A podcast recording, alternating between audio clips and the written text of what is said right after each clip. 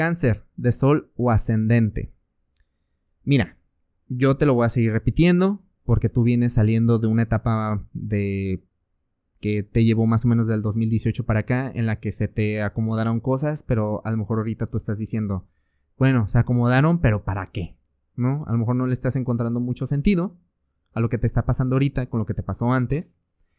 Pero ah, la parte en la que a lo mejor te ves más afectado es a la hora de vincularte, a la hora de relacionarte, ¿ok? A lo mejor esto te está generando un poquito de confusión y se ve reflejado en tus relaciones, ¿ok?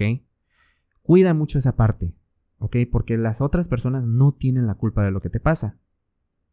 Entonces, analiza mejor que lo que te está pasando, porque Urano anda ahí trabajando, y probablemente los eclipses, eh, la luna llena en, digo, la luna nueva en Leo y todo, eh, te hizo cambiar una situación, pero verlo como una oportunidad a algo que tú ya estabas pidiendo.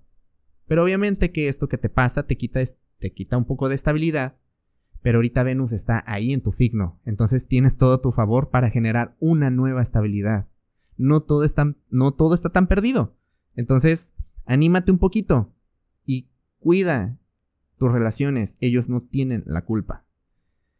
Para mayor información, eh, te invito a que escuches el episodio de la semana del 24 al 30 de agosto y que nos des like en Facebook, Instagram, búscanos como Caja Astral Podcast.